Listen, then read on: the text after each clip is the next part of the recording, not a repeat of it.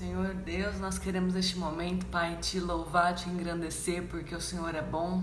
Queremos colocar nosso coração, nossa mente na tua presença. Queremos pedir que o Senhor venha tirar toda a preocupação, toda a ansiedade, todos os pensamentos que possam nos distrair, Pai, do nosso foco nessa noite, que é aprender mais o Senhor, conhecer mais a tua palavra, mergulhar, Senhor, na tua palavra cada vez mais profundo, Deus, compreender aquilo que o Senhor deixou para nós como mensagem, Deus. Que nessa noite o Senhor venha colocar sua semente no nosso coração, que ela venha gerar frutos, Pai, gerar vida em nós, que o nosso entendimento venha ser preparado para aprender mais o Senhor, mais a tua palavra e que ela venha ser vida em, vida em nós, Pai, que a tua palavra se torne viva hoje, Deus. Que o Senhor direcione o Renan acerca de tudo que ele tem para compartilhar conosco, que o Senhor possa guiar, Senhor, tudo que for falado aqui e que a tua verdade fique gravada no nosso coração para que ela nunca mais saia de lá, Pai.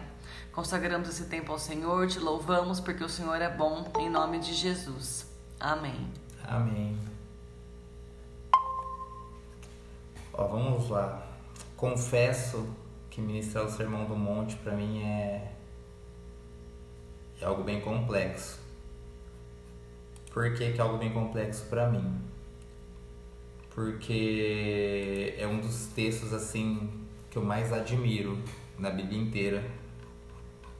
Talvez é dos textos que mais falem comigo em todas as partes, o que dificulta a gente passar de forma dinâmica pelo estudo. Mas vamos lá.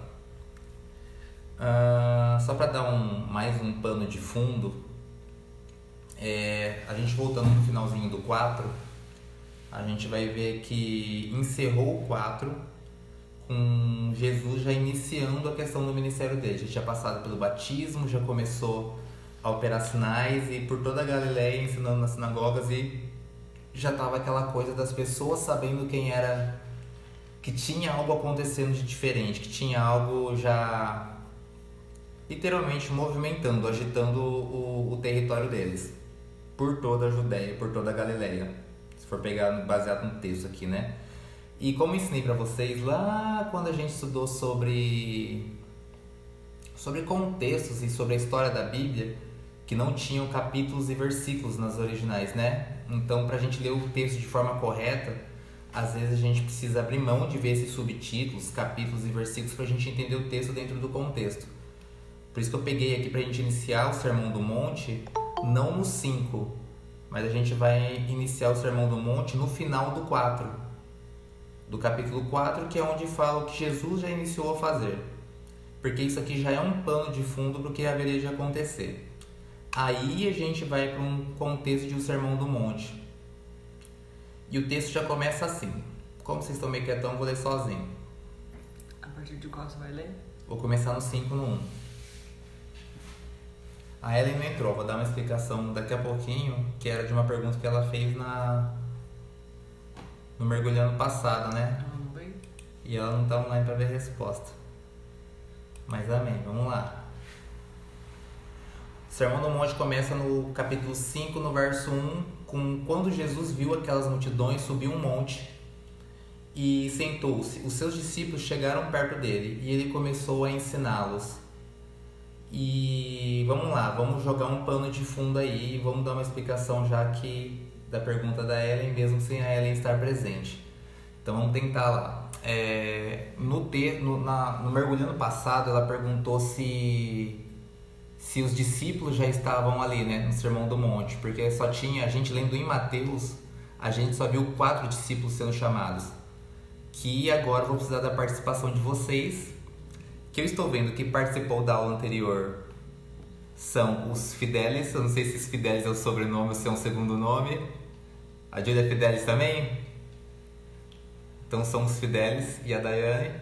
Então vocês têm que falar o nome para mim dos quatro, já que são vocês os alunos que estão presentes que estavam na aula anterior. Ai, peraí, eu tenho tanta anotação. Pedro, André, Tiago e João. É, vamos, mas vamos decorar assim. Fala o nome de dois irmãos primeiro para mim. Era Pedro. Pedro e André. Beleza, porque são irmãos, né? São irmãos. Beleza, e os outros dois irmãos? Tiago e João. Tiagão. Tiagão. Então, beleza. Então aí a gente já tá entendendo um. É pra gente já ir decorando, na verdade, né? O- os 12 apóstolos, né? Se a gente decorar por, por duplinha, assim, por parentesco, já vai facilitando. É, então em Mateus a impressão que só tinha eles. Mas se a gente for lá no texto de Lucas 6, eu estou usando de memória porque eu não estou com rascunho. Se a gente for no texto de Lucas 6, se eu não me engano, no verso 12, vai estar o chamado dos discípulos, dos 12. Ainda bem que ajuda a decorar, né? O verso 12 é o que chama os 12. E alguém abre pra mim, favor. É, tô vendo uma Evelyn Posidone que eu não conheço. Boa noite, tudo na paz? Evelyn. Ó, uma criança puxando o cabelo da mãe. É prima da Julie. Sem luz. É o quê? É, é prima da Julie lá, do- lá do Paraná. A Evelyn É, é tímida? Acho que sim. E eu falei que ela não ia precisar falar. Então, beleza. Olá, boa noite, prazer. Prazer. Eu, meu microfone estava desligado. Falei pra ela, ó, pode entrar, é de boa, ninguém vai ficar te perguntando É, pessoa não vai. não vai fazer nada disso, não. Não, a gente não fala não, a gente, eu sou tímido também. A gente mal chama as pessoas pra conversar junto. Tá bom, obrigada. Everaldo chegando. Mas vamos lá, então eu mesmo leio. Deixa eu só abrir aqui pela Bíblia. Dai, se você estiver aberto aí, você faz esse favor pra mim? Ó, Lucas. Lucas 6,12. As ever I'll do. A gente fala inglês, né, mano? Ever I'll do. Seis, doze. Pode ler? Beleza, pode ler, Dai? Lucas 6,12 Naquela ocasião, Jesus subiu um monte para orar e passou a noite orando a Deus. Quando amanheceu, chamou seus discípulos e escolheu doze deles. Beleza, já pode parar aí. Porque foi só pra dar um. Pra mostrar. Então, quando iniciou o Sermão do Monte, já tinha os 12 escolhidos como discípulos. E por que, que eu tô usando a referência que eu tô afirmando que já tinha os 12? Porque em Lucas 6,20, que são versículos posteriores a esse, começa o Sermão do Monte, que é descrito em Lucas. Então, aí, como Lucas é o, é o escritor que se dispôs a fazer em ordem cronológica, o mais organizado possível dos evangelhos, então dá para confiar que os discípulos vieram antes do Sermão do Monte. E o texto também dá uma ajudada nisso, porque fala que quando Jesus viu as multidões, ou seja, uma massa de pessoas, que era aquelas que a gente viu no final do 4. Quem são as multidões? As pessoas que estavam sendo curadas, que estavam vindo de toda a Galileia para serem curadas, os endemoniados, os curiosos e todos os afins a isso. São essas pessoas do final do, do 4 que fazem essa multidão que a gente vê no começo do 5. Por isso que eu falei que não dá pra gente separar os textos, né? E daí fala que quando ele viu as multidões, subiu ao monte e sentou-se. Os discípulos chegaram perto dele. Então tem uma separação aí do que é discípulo e do que é multidão. E um detalhe para a gente fazer um forro para a gente começar a falar do Sermão do Monte. Jesus propositalmente subiu ao monte. Como a gente falou já nas primeiras aulas, desde a da primeira aula de Mateus, é, existiu um interesse, na verdade, em, em acontecer um comparativo com Moisés. Já havia uma intenção, né? Então, o, se você for pegar em Lucas, fala que é o sermão da planície, né? Isso aqui já fala o sermão do monte, que já faz alusão a subindo o monte, assim como Moisés subiu e trouxe as leis, Jesus subiu ao monte e trouxe o sermão do monte. E quando fala que ele se assentou, quando Jesus subiu, quando Jesus viu a multidão, subiu ao monte e assentou-se, isso é um detalhe que parece tonto quando a gente não conhece de cultura da, da cultura da época, mas cara, é um negócio que é era de hábito dos mestres da época, do, dos que ensinavam, dos professores, que quando eles iam ensinar algo que era muito importante, algo que era meio que delicado, digamos assim, eles se assentavam. Era um sinal de honra, não só a eles, mas como ao assunto, porque esse se assentar significava que eles não tinham hora para acabar o que eles iam começar a falar.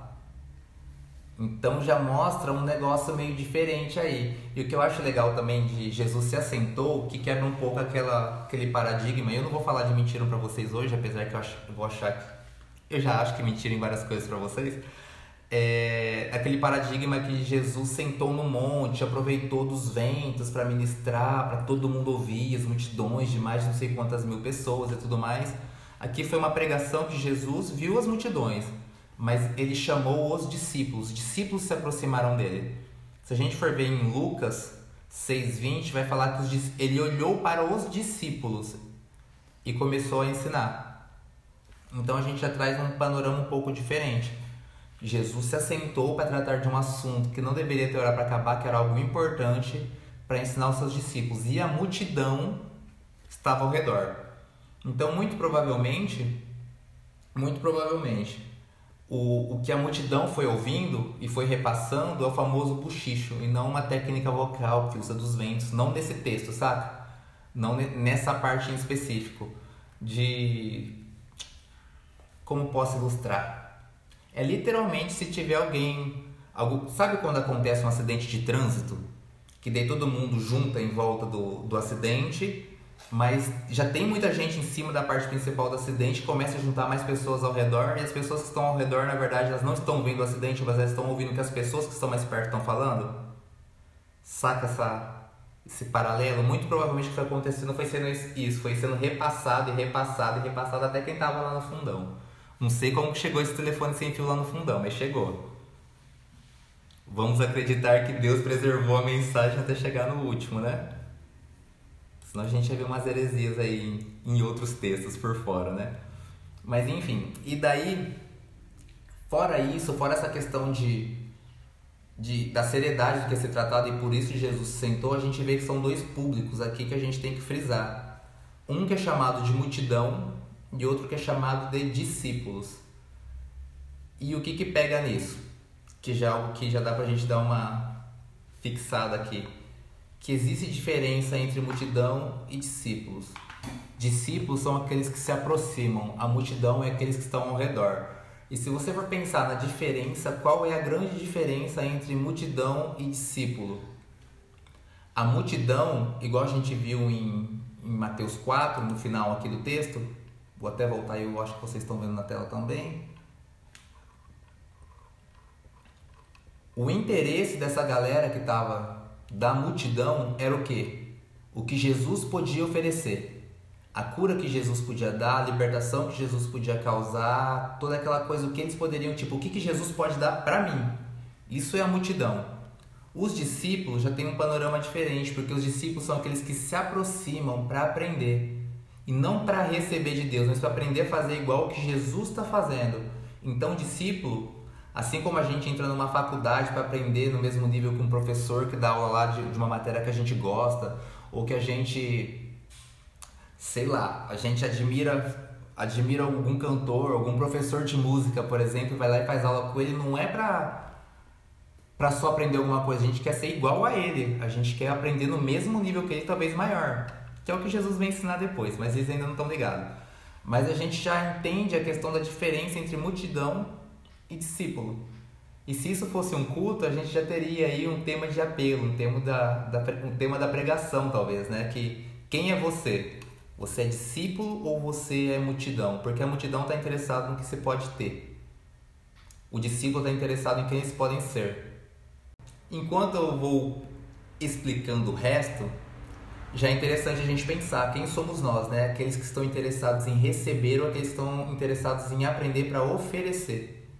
Isso é muito importante na nossa caminhada, que isso define quem somos nós em intimidade com Deus. Porque se nós somos os que querem ser como, e esse texto está falando muito de identidade, aqui não está. Identidade, a palavra identidade vem de idem, de idêntico. A gente tem que fazer a pergunta: idêntico a quê? Quando a gente quer conhecer a nossa identidade, a gente não tem que olhar para a gente mesmo, a gente tem que olhar para aquilo que a gente é idêntico. Então a gente tem que reconhecer idêntico a que a gente, a gente quer ser ou o que a gente é. E esse texto do Sermão do Monte ele vem para fazer isso. Ele vem com as bem-aventuranças, mas as bem-aventuranças vem para dizer quem a gente é. E vocês já vão entender isso na leitura do texto. Então frisem o contexto. Existe um grupo que só está atrás de receber e existe um outro grupo que está atrás de ser. Daí entra, verso 3. E na minha Bíblia tá tudo em vermelhinho aqui, o link que eu uso. Isso quer dizer, na maior parte das Bíblias, que quando tá em vermelho o texto, é Jesus falando. E o Sermão do Monte é quase inteiro vermelho, que deixa ainda mais interessante o texto, ainda deixa mais apaixonante. Daí inicia Jesus falando: Felizes são as pessoas que sabem que são espiritualmente pobres, pois o reino do céu é delas. Felizes as pessoas que choram, pois Deus as consolará. Felizes as pessoas humildes, pois saberão o que Deus tem prometido. Felizes as pessoas que têm fome e sede de fazer a vontade de Deus, pois Ele as deixará completamente satisfeitas. Felizes as pessoas que têm misericórdia dos outros, pois Deus terá misericórdia delas. Felizes as pessoas que têm o coração puro, pois elas verão a Deus. Felizes as pessoas que trabalham pela paz, pois Deus as tratará como seus filhos.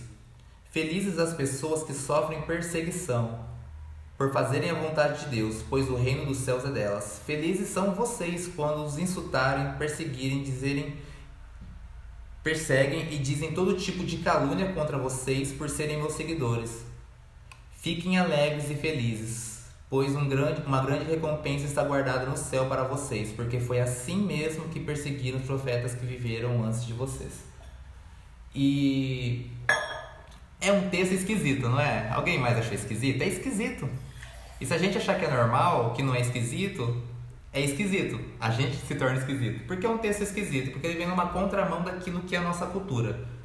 Porque ele começa falando o quê? Cara, ele já começa chocando, né? Que é Felizes são os que são pobres de espírito. Em Lucas já vai estar direto só pobre. Né? Pá, pobre. Aqui em Mateus ele ainda traz esse pobre de espírito, espiritualmente pobre. E vamos lá. Não vamos lá não, vamos, vamos começar falando desses pobres de espírito. Gente, eu queria ficar só nas bem-aventuranças. Eu não sei como vai rolar aqui, porque a gente precisa caminhar com mergulhando. Mas vamos tentar ser um pouco dinâmico e depois a gente tenta fazer uma aula separada só das bem-aventuranças para a gente falar das palavras em grego que estão em cada parte desse texto. A palavra em grego para pobre, que é pak, pitox, pitoxos, para a gente poder falar da palavra grega, então para a gente entender um significado no original. Mas vamos falar do dentro de um contexto aqui, uma consciência. Os pobres de espírito, talvez seja uma das grandes dúvidas do cristianismo, né, dos crentes. É, a palavra grega para pobre ela, é, ela não é um pobre no sentido de falta de dinheiro, falta de alguma coisa assim. Apesar de. Beleza, a palavra em grego para isso ela é relacionada mais a um mendigo. Alguém que está literalmente na dependência de outro para sobreviver. Então é um pobre que não tem autossuficiência, é um pobre que depende de alguém. O que é diferente do pobre, tipo eu, eu sou pobre, mas eu consigo viver. Eu sou pobre, mas eu trabalho e consigo comprar o meu pão. Esse pobre de espírito aqui é alguém que espiritualmente depende de outro para viver. Ele não é capaz, ele é indefeso. É por isso que entra nessa de mendigância, assim, mendicância, sei lá como é que fala. Ele depende de ficar pedindo. E quando a gente começa a entender isso daqui, no sentido mais original, quando fala que ele é pobre porque ele depende do, de alguém, é, é Jesus trazendo uma alegria de alguém que realmente compreendeu que por si só não é nada. É de alguém trazendo uma alegria, porque felizes são vocês, felizes, tipo as pessoas que são pobres espiritualmente, porque essas pessoas descobriram que elas por si só elas não conseguem nada. Elas por si só são indefesas. E elas vivem na dependência de Deus. É isso que está querendo mostrar o texto. É feliz não é quem é pobre porque está na dívida, no Serasa. É feliz o pobre porque ele entendeu que nada mais é importante além do que depender de Deus. Ele entendeu que por mais que ele tenha algo, tudo perdeu valor porque só em Deus ele encontra a necessidade dele. Então essa pessoa é feliz porque ele não depende de riquezas, ele não depende daquilo que ele conquista para poder ser alguém que que se sente satisfeito. Ele é pleno por saber que Deus é a dependência dele e isso basta. Então a, ausência de autossuficiência é o que faz ele feliz. E a palavra felizes ou bem-aventurados ou sei lá como tá de vocês, ela também é uma palavra legal, que ela é uma palavra do grego. Vou gastar pouquinho, não vou falar muito de grego hoje, mas vamos falar em outro momento. É uma palavra no grego que é makarios. E essa palavra, ela era usada para descrever a ilha de Chipre, que era uma ilha muito bonita, que era uma ilha assim paradisíaca. É certa a palavra, paradisíaca. Paradisíaca e tipo, onde as pessoas se sentiam bem só por ver a paisagem daquele lugar. Eu vou considerar com Ribeirão Claro, vendo os lagos ali para quem já foi, né? Que é um lugar assim que a paisagem já, já é o suficiente para você. E ela é usada em Salmo 51, 12, se eu não me engano. E a Dai vai ler para nós, porque a Dai é minha musa da leitura. Salmos. Salmo 51, 12. Dá-me novamente a alegria da tua salvação. Estão conseguindo ouvir aí? Fala com o Tá. profeta, Dai. Dá-me novamente a alegria da tua salvação e conserva em mim o desejo de ser obediente. Vamos lá, porque isso muda o cenário. A alegria que está falando aqui, felizes são vocês, ou felizes as pessoas, ou bem-aventurados, está ligado à alegria pela salvação. São pessoas que são felizes porque a salvação é o suficiente para elas. Tipo, o que, que é pra gente ser bem-aventurados por ser pobre espiritualmente? Eu sou alegre porque eu sei que eu sou salvo. E eu sei que eu dependo de Deus. E Ele é o suficiente para mim a ponto de todo o resto perder o valor, perder a importância para mim. Porque eu encontrei algo muito maior do que qualquer coisa que eu já encontrei nessa vida. É legal que vai bem na contramão mesmo, né? De tudo que a gente ouve hoje, né? Que o feliz é o cara que tem muito. Quanto mais você tem, mais feliz você é. E a Bíblia vem pra. Daí a gente vai pro verso 4. Felizes as pessoas que choram, pois Deus as consolará. Cara, é- dá muita vontade de catar trecho por trecho. Eu tô com muita dificuldade de tentar pregar essa forma dinâmica. Vou pregar devagar e a gente vê o que, que dá depois em tempo. É, felizes as pessoas que choram, pois Deus as consolará. E esse choram também não dá pra gente encarar como o que choram que a gente está acostumado, com uma mentalidade ocidental, que eu costumo dizer. Porque não foi escrito por nós, né? Esse choro, uma palavra original, também está ligado a pranto. Se for assim, para vocês compreenderem um pouco do que eu tô tendo, uma ilustração, tá? É, seria semelhante a um luto, por exemplo. É você chorando por algo, por alguém. É você literalmente, não é chorando porque você tá triste, porque você tá deprimido, chorando porque perdeu o serviço, não é um choro, nem de quebrantamento, na verdade. É o felizes por serem salvos, ó. Felizes as pessoas, nós, porque sabemos da salvação. Os que choram, a gente chora justamente porque a gente tem os olhos abertos para essa salvação que nos alegra e a gente tem um olho aberto para o mundo que ainda não enxergou esse tipo de coisa. É a gente é aquela questão de Jesus tentando dizer, cara, vocês agora entenderam, vocês estão chorando, não é porque vocês estão tristes, vocês estão chorando porque vocês entenderam o que o mundo passa, qual é a necessidade das pessoas. Agora vocês enxergam quão dominado pelas trevas é em geral o povo, quanto escravizado é o povo. Isso causa um choro. Daí a, a descrição de falar que felizes são os que choram, porque felizes são esses que entenderam o reino de, de Deus como libertação, como libertador, como salvação. E isso começa a trazer esse choro, que é por enxergar o quanto ainda precisa ser feito para que outras pessoas vivam isso. Beleza?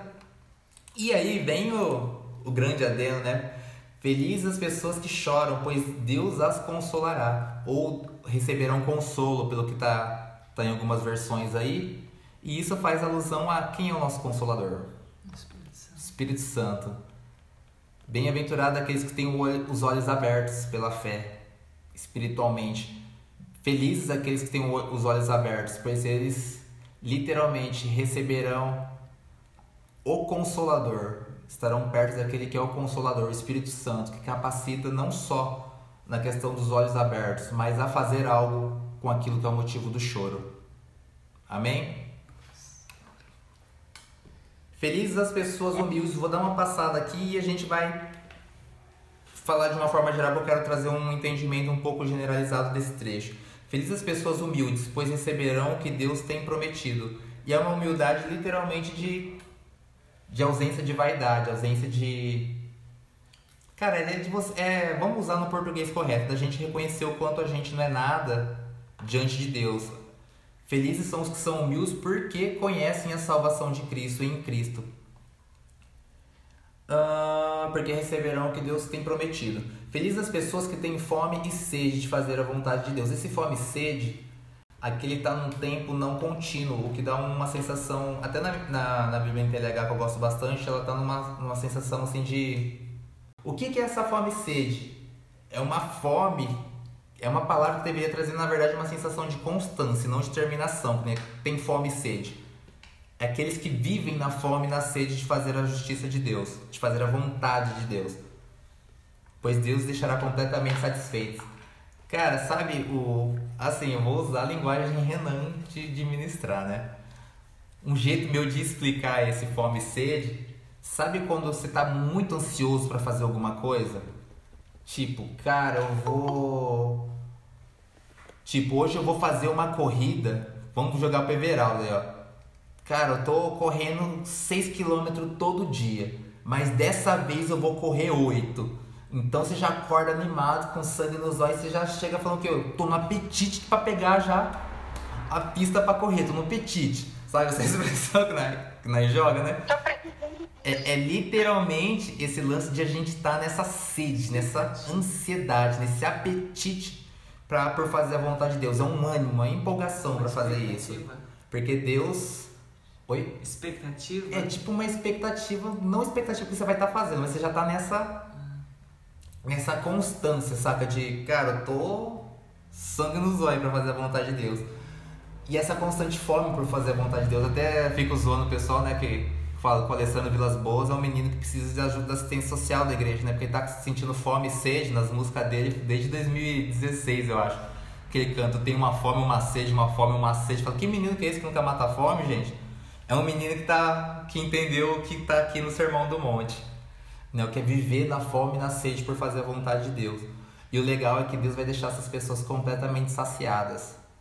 Ou seja, se você sentir apetite, vontade de fazer a, a, a vontade de Deus, Deus vai te fazer viver a vontade dele. Vai te saciar com isso. Ou seja, vamos entrar num apetite muito louco aí para fazer os 10 quilômetros. Felizes as pessoas que têm coração puro, pois elas verão a Deus. Felizes as pessoas que sofrem perseguição por fazerem a vontade de Deus. Ou seja, como um complemento ali da, daquela parte de cima, né? Pulou misericórdia. Pulei a misericórdia? Pulou. Poxa, pulei a misericórdia. Felizes as pessoas têm misericórdia dos outros, pois Deus terá misericórdia delas. Daí me lembrou aqui que eu pulei o 7, eu rolei o 7. Isso daí já está bem objetivo, né? Felizes as pessoas que têm misericórdia, que agem com misericórdia. Lembrando que todos esses felizes já está dando o bem-aventurado, está dando o motivo da pessoa fazer o que ela faz. Então ela alegre por ser salva, essa alegria da salvação, igual a gente leu em Salmo 51, 12, é o que faz as pessoas, é esse ânimo da salvação que faz elas se alegrarem e serem misericordiosas, por exemplo. E não com elas mesmas, é misericórdia para os outros, porque aqui não é, não está falando de algo para você receber, daquilo que você oferece pela alegria que você recebeu, ser salvo. É aquilo que você dá. Aqui está falando para discípulo, não está falando para multidão, que é os que recebem, está falando para aqueles que estão querendo aprender a ser como Jesus. Eles estão buscando a identidade deles, serem idênticos a Jesus. E Jesus não estava ali para receber, estava ali para oferecer. E isso faz muito sentido quando a gente começa a entender aquelas frases de é melhor dar do que receber.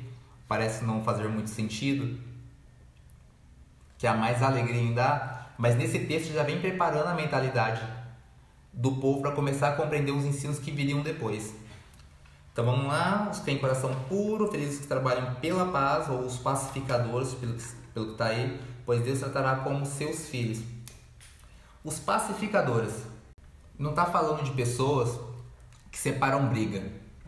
Os pacificadores, né? Que chega lá, você tá, sei lá, tá no semáforo, começa a treta, você desce do carro para separar a briga. Os pacificadores são aqueles que literalmente, no, na minha versão, trabalham pela paz. É, mais uma vez, pessoas que compreenderam a salvação na vida delas e caminham com mansidão, literal. aqui vai inclusive na sequência falar dos mansos, mas que trabalham com mansidão, que é abrir mão dos próprios direitos, por exemplo. O manso é o cara que. O que, que alguém? O que ira alguém é quando seu direito é violado. Se seu direito é violado, você fica com raiva, você fica irritado, mas manso é aquele que, mesmo com os direitos sendo violados, ele continua a ficar em paz, porque para ele já não faz mais diferença se os direitos dele estão sendo violados ou não. Ele está mais preocupado com os deveres do que com os direitos. Então ele está mais preocupado com o que ele pode fazer do que o que ele pode receber ou ser retirado de receber. Não sei se deu essa explicação fez sentido aí para vocês ou se ficou alguma dúvida nesse ponto, mas é, é essa paz não porque o cenário é bom, essa mansidão não porque não tem alguém tentando te irritar, mas é porque você tem uma alegria tão grande que está na salvação que essas coisas já não fazem mais diferença. Você tem alguém tentando te incomodar, você tem alguém tentando te passar a perna, porque em seguida vai falar de calúnia. Vocês são felizes quando forem caluniados. Cara, pensa no seu trabalho. Se você souber que estão falando mal de você pro chefe, já não é esquisito? Já não dá um ranço? Já não dá uma vontade de trocar uma ideia? Então, mas bem-aventurados são os que nem se importam mais com isso, que conheceram uma glória tão grande que é a da salvação e de Deus, que isso já não faz mais diferença. Beleza? Fez sentido? Daí entra uma parte que daí é a parte mais. Em que verso que eu tô? Que versículo que eu tô? Os que trabalham pela paz, felizes as pessoas que sofrem perseguição por fazerem a vontade de Deus, pois o reino dos céus, do céu é delas. Felizes são vocês quando os insultarem, perseguem e dizem todo tipo de calúnia contra vocês, por serem meus seguidores. Fiquem alegres e felizes. Fiquem plenos, pois um grande, uma grande recompensa está guardada no céu para vocês. E vamos lá, vou tentar passar por um slide agora para tentar ilustrar uma coisa. Eu separei por colunas o, na verdade, as características e o que algumas pessoas chamam de recompensas, né? Que eu até falei para na hora de fazer slide, falei, cara, não põe escrito recompensa em cima, vamos tentar trazer um. Deixa, clarear um pouco essa informação ali vem falar do felizes, os pobres de espírito, os que choram, os humildes, os que têm fome e sede, os misericordiosos, de coração puro, os pacificadores e os perseguidos. Aí está falando de oito características. E o que, eu quero trazer para vocês? Que não adianta a gente orar para ser um desses. O que Jesus está fazendo aí é tentando revelar para os discípulos qual é a identidade deles, quem são eles. Porque se você for entrar no livro de Lucas, em 6,20, que é o Sermão do Monte também, ele não fala felizes as pessoas que. O que ele fala é felizes são vocês. Ele aponta para os discípulos e já fala: felizes são vocês. E daí fala: vocês, os que já estão lá, ou seja, já está acontecendo Felizes são vocês, porque vocês são pobres de espírito, porque vocês são os que choram, porque vocês são humildes, porque vocês são os que têm fome e sede, porque vocês têm misericórdia, porque vocês têm coração puro, pacificadores, perseguidos. Ali já está falando no contexto presente de algo que eles ainda iriam viver. Mas ele já está afirmando no tempo presente daqueles discípulos: Felizes são vocês, por uma alegria da salvação que eles ainda não conheceram, na verdade, porque Jesus ainda estava ali com eles. Então já estava sendo assim, como posso dizer, um, uma amostra daquilo que eles iriam viver. Daí a gente. Qual que era a pregação de João Batista que acabou sendo a pregação de Jesus depois? Arrependam-se, é chegado o reino do céu. Qual que entra nas supostas recompensas que estão ali? Os pobres de espírito, eles têm o reino dos céus, eles herdarão o reino dos céus. Na verdade, estão falando de uma herança que já está acontecendo ali. Porque Jesus, quando ele se entregou na cruz e concluiu a obra dele na ressurreição, quem herdou a continuidade dessa obra que era dele, de levar o reino dos céus? Os discípulos. Então ele não está falando. E quando Jesus, vamos colocar na sequência ali, quando Jesus subiu aos céus, quem que ele prometeu que voltaria? O Consolador. Então ele já deixou uma promessa e isso era o suficiente para satisfazer os discípulos. E eles começaram a viver a misericórdia, porque eles sabiam que eles eram os pecadores, e isso que trouxe eles na presença de Deus. E quando eu coloquei ali a palavra adoção na parte de pacificadores, porque serão tratados como filho, E aí já é uma coisa que mostra algo que eles ainda iriam viver também. Porque eles ainda nem receberam a oração do Pai Nosso, que vai vir no capítulo seguinte, que seria a primeira vez onde Jesus ia se referir a Deus como Pai, a primeira vez que a Bíblia vai se referir a, a Deus como um Pai, não como Senhor, não como Rei, como alguma coisa. E ali já estava dando spoiler, porque vocês serão tratados como filhos. E esse tratado como filhos é, cara, vocês serão adotados. Vocês vão viver uma adoção de Deus. Por serem pacificadores, por terem paciência, se vocês esperarem o que está para acontecer, se vocês realmente forem mansos, vocês vão ser adotados por Deus. E daí vem aquela questão do Jesus ele trocou de lugar comigo e com você em tudo. Ele quando foi para a cruz era a gente que deveria estar lá, porque nós somos os pecadores, era a gente que merecia a morte. Jesus falou: "Não precisa mandar eles, eu vou no lugar de todos eles". Jesus já era filho, mano. Jesus já era o filho de Deus. E quando ele trocou de lugar com a gente, ele nos colocou na posição de filho de Deus, a ponto dele falar para um Deus que ele sempre chamou de Pai. Foi a primeira vez, é o único versículo onde Jesus se refere a Deus como Senhor, como Deus, mas ele não se referiu como Pai. Na hora que ele fala, por que me abandonaste? Porque naquele momento já não era mais Jesus, éramos nós. Era o nosso pecado sobre ele. E ele deu a vida por nós, para que ele vivesse em nós. Então, nesse momento, a adoção aconteceu. Nesse momento, nesse ato de Jesus, é onde a gente passa a ser filho de Deus. Beleza? E daí, por último, né, dos perseguidos, aí a gente volta a viver o quê? O reino do céu. A gente percebe que começa no reino do céu a questão da suposta recompensa, começa no reino do céu e termina no reino do céu, porque tudo tem a ver com ele. Não sei se, se faz sentido da forma como eu estou explicando, se é para vocês assim tão apaixonante que nem é para mim, porque eu estudei um monte de coisas. E, e eu parei pra, pra ouvir a música de dois gurizinhos que tava tocando agora há pouco ali, que eu tava num momento de, de, de oração de, de, com Deus ali da, do mergulho. Eu falei, cara, não tem como eu só pregar o que o texto fala, não tem como isso não me, não me ministrar e não ministrar as pessoas. Porque aqui, vamos entender o que Jesus está tentando falar. Jesus veio revelando quem era ele no 4. A partir do momento que, que ele foi batizado e, e Deus falou diante dos homens quem ele era, o filho amado, de quem ele tinha prazer, de quem ele tinha alegria, então ali estava revelando a identidade de Cristo.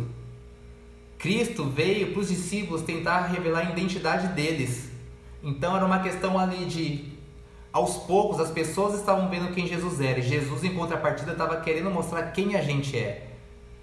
Então não importa se você fala, cara, mas eu não me sinto pobre de espírito, eu não sou dos que choram, eu não tenho essa empatia toda, eu não sou humilde, eu não sou. Não importa se você acha o que você acha de você. Você é isso. Vocês são essas características. Nós somos isso em Cristo. A questão é, a gente ainda não sabe, a gente ainda não foi revelado. Talvez a gente não revelou pra gente mesmo, ou a gente não aceitou essa condição. Porque Jesus, a partir do momento que ele foi chamado de filho por Deus, ele começou o ministério dele. Jesus está chamando os discípulos com essas características de filhos por adoção e mostrou as características deles.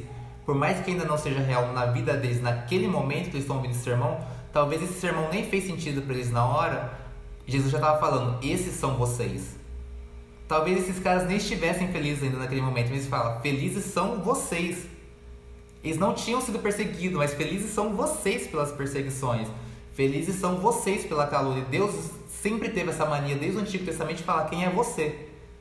E chega para Gideão, chama de guerreiro, e ele fala, mas eu sou o menor de Manassés, não importa o que você pensa de você, Deus já sabe quem você é.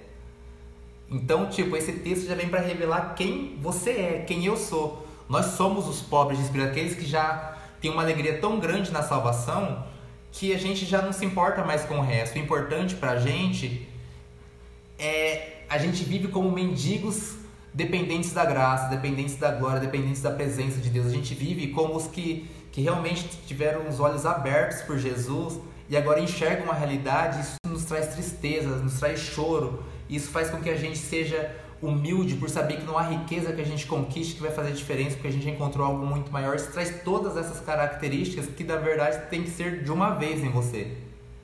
Não adianta você falar, nossa, depois dessa daí, ó, como eu quero o, o reino do céu, então ser pobre de espírito. Daí você deixa outras sete características que já são suas de lado. Ou eu vou, pô, quero ser um puro de coração, vou entrar numa campanha de oração para ser puro de coração, porque eu quero a presença de Deus. Não é dessa forma que está trabalhando ali o texto. O texto está trabalhando de forma que você entenda. Vocês são esses. Essa é a sua identidade. E é isso que tem que deixar vocês felizes. O que tem que deixar vocês felizes são isso. É essas coisas. E vocês já têm o reino dos céus, vocês já têm o consolador. E no nosso caso, que vive nesse tempo, é mais real ainda, porque a gente já tem o consolador. A gente já entendeu o que é o reino dos céus. A gente já vive a promessa, a gente já tem, a gente já é saciado diariamente por Deus. A gente já vive a misericórdia porque a gente sabe que é pecador e Jesus morreu pela gente mesmo assim. A gente já vive nessa liberdade da presença, a gente só precisa se aproximar daquele que ensina. E a gente já tem a consciência de filhos por adoção, ou deveria. Então, esse contexto, essa parte verde do mapa que está na tela, já é o nosso presente, ou deveria ser. E essa parte branca do, do slide são as, os motivos da gente ser alegre, já deveriam ser os motivos da gente estar feliz, os verdadeiros motivos da gente estar feliz. O que muda um pouco, assim, que eu falei, eu usei o exemplo de Jesus sendo revelado como filho e depois Jesus tentando revelar quem nós somos, né? O que muda um pouco nisso é que Jesus, a partir do momento que Deus falou para ele que ele era o filho, ele já começou a viver diante dos homens como filho, né? De Deus, a ponto de ser perseguido e mesmo assim ele manteve o discurso que ele era filho de Deus, independente. Tipo assim, se Deus falou, tá falado. Eu sou isso. Aqui a gente entra num contexto de Jesus tentando falar, vocês são isso. O que muda pra gente é talvez a, a demora pra gente acreditar, cara, eu sou isso, então eu vou viver isso, vou viver de acordo com o que eu sei que eu sou. Talvez o que mude um pouco é a nossa a nossa velocidade, a nossa aceitação, o nosso entendimento. Uma posse, né? Literalmente. É a gente parar de achar que tem que. Eu vou pegar do, uma, uma frase do pastor Douglas, não lembro a frase exata, mas que fala que não tem a ver com você se tornar o evang... Aqui não está falando que você tem que se tornar, aqui já está falando que você é. Então aqui já está falando, tipo, não adianta você correr atrás dessas coisas, você já é essas características.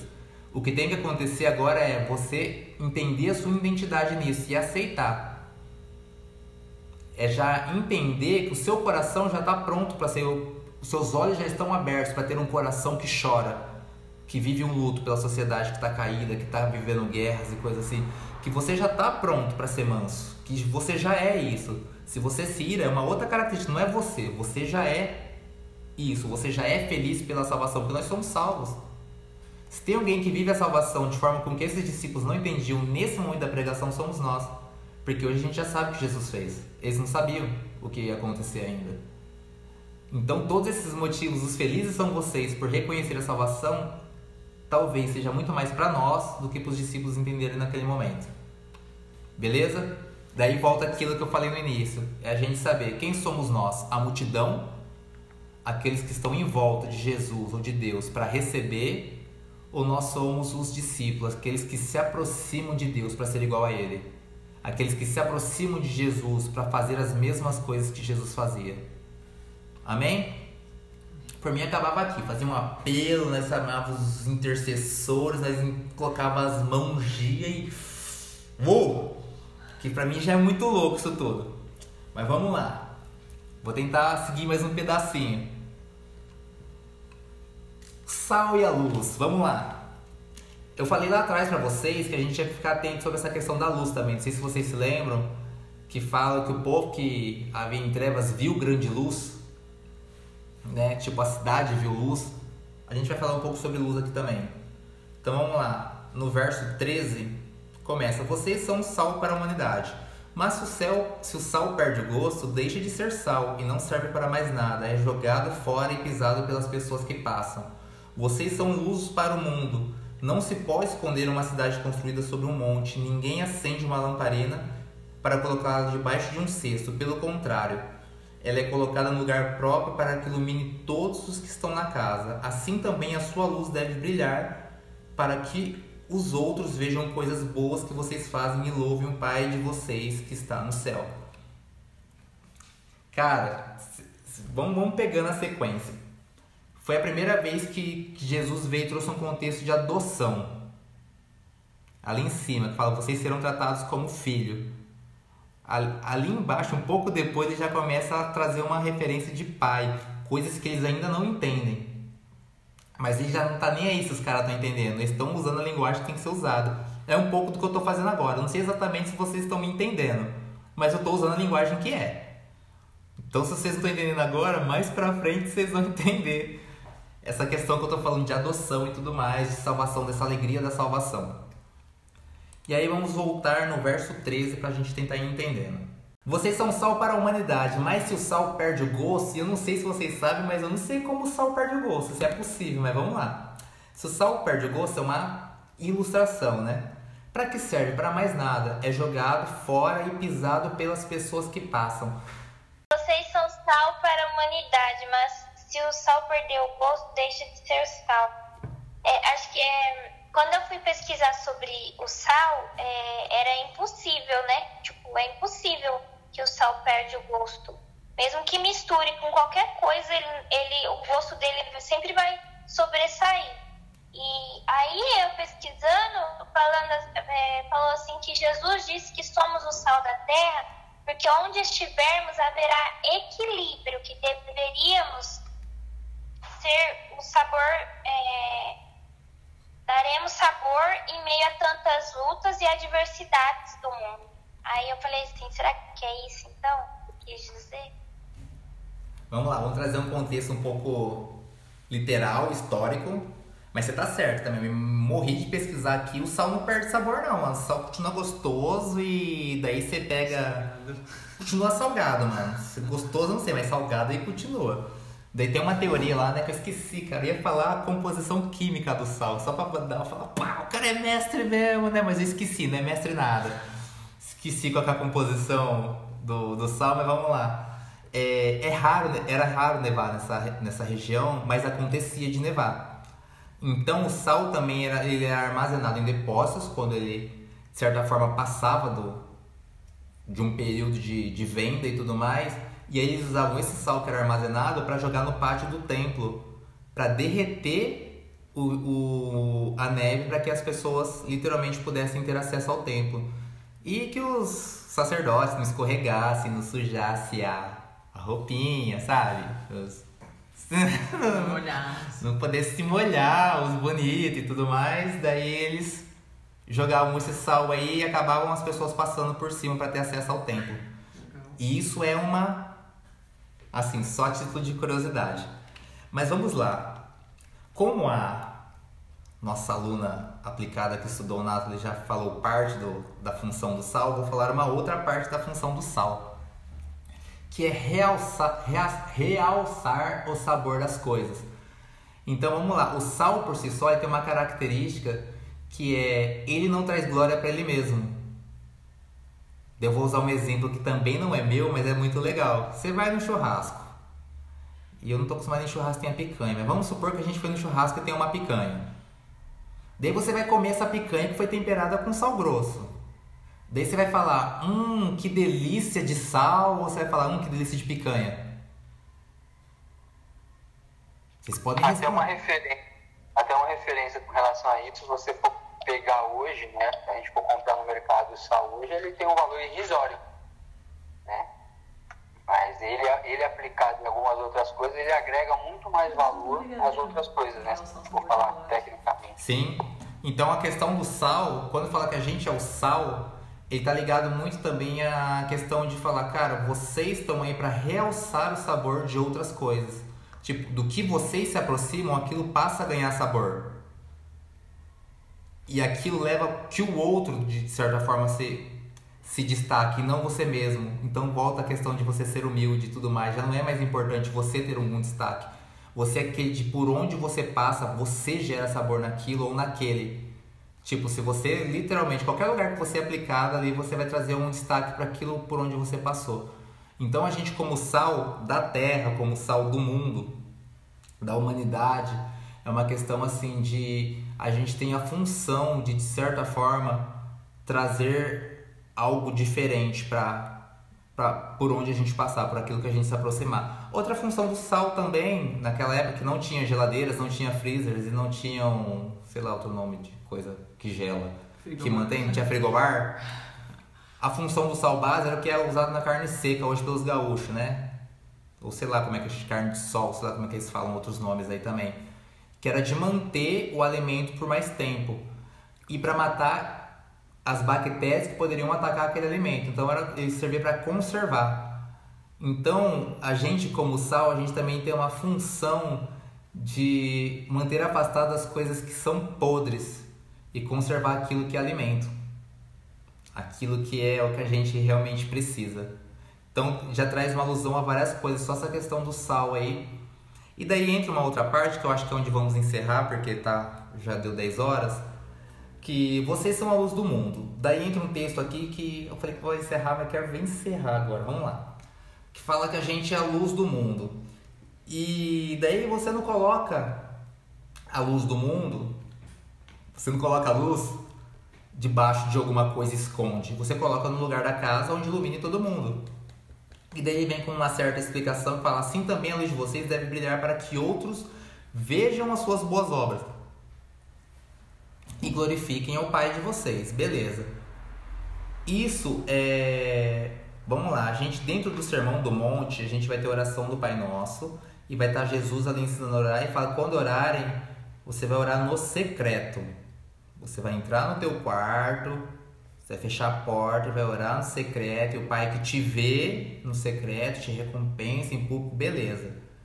Daí muitas pessoas ficam nessa de que eu não tenho que mostrar as minhas obras e eu tenho que fazer tudo em secreto. E isso é uma distorção do que o, do que o texto está dizendo no, de forma macro. Por quê? Existem dois cenários diferentes. Ele, quando fala para você entrar no secreto, ele está fazendo uma comparação com quem orava em praça pública para ser visto, para ter glória para ele mesmo, porque era um status da época. Então tem que ficar claro isso. Então ele fala: você não tem que orar em público para ser visto. Você tem que ir para o seu quarto, e quem te vê é Deus.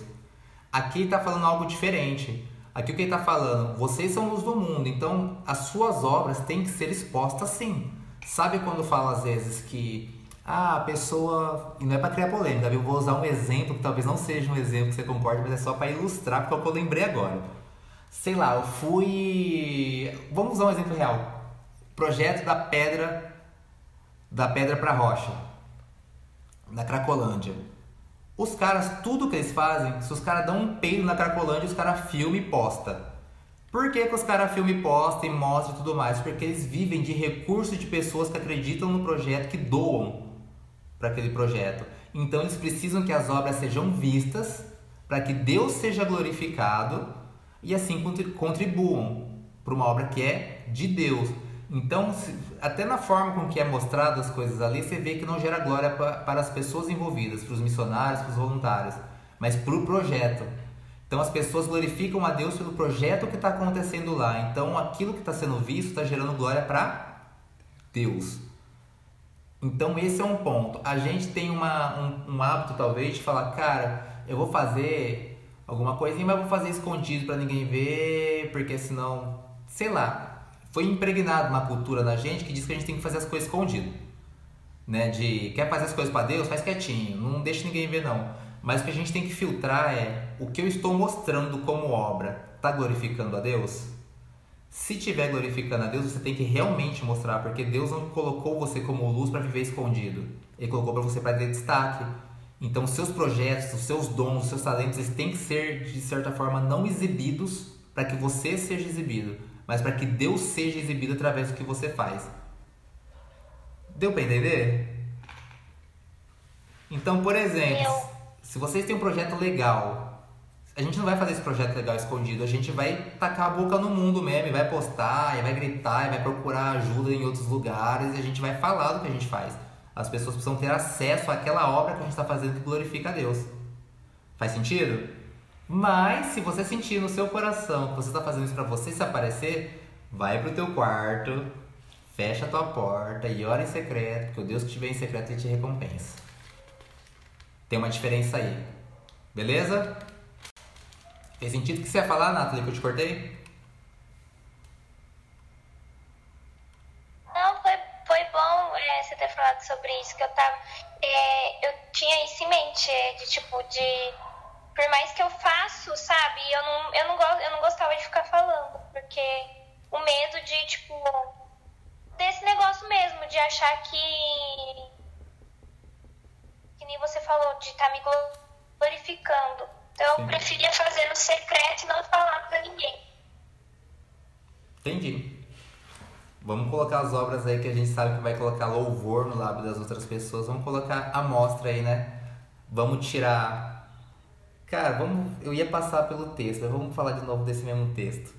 Aí o que Jesus está usando, vamos pegar o contexto desse texto, né? Porque ali no meio tinha os escribas e os mestres da lei. Em seguida, vai começar Jesus um discurso falando sobre a lei de Moisés. E falando que a gente tem que exceder a essa lei. Beleza? Só para dar um spoiler para a gente fechar esse contexto, se a gente entendeu a identidade de Cristo, quem Jesus é, e a gente entendeu quem Jesus revelou que somos, que é o que veio na bem-aventuranças, não se torna difícil exceder a lei que nem Jesus começa a mostrar daqui para frente.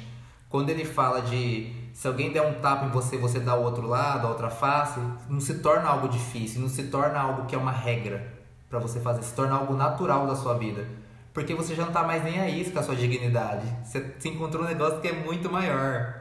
Você não tá nem aí se, se, se, se tá pegando mal, você não tem orgulho de nada. Você fala, cara, eu conheci uma salvação e eu conheci um Deus que mudou toda a minha mente.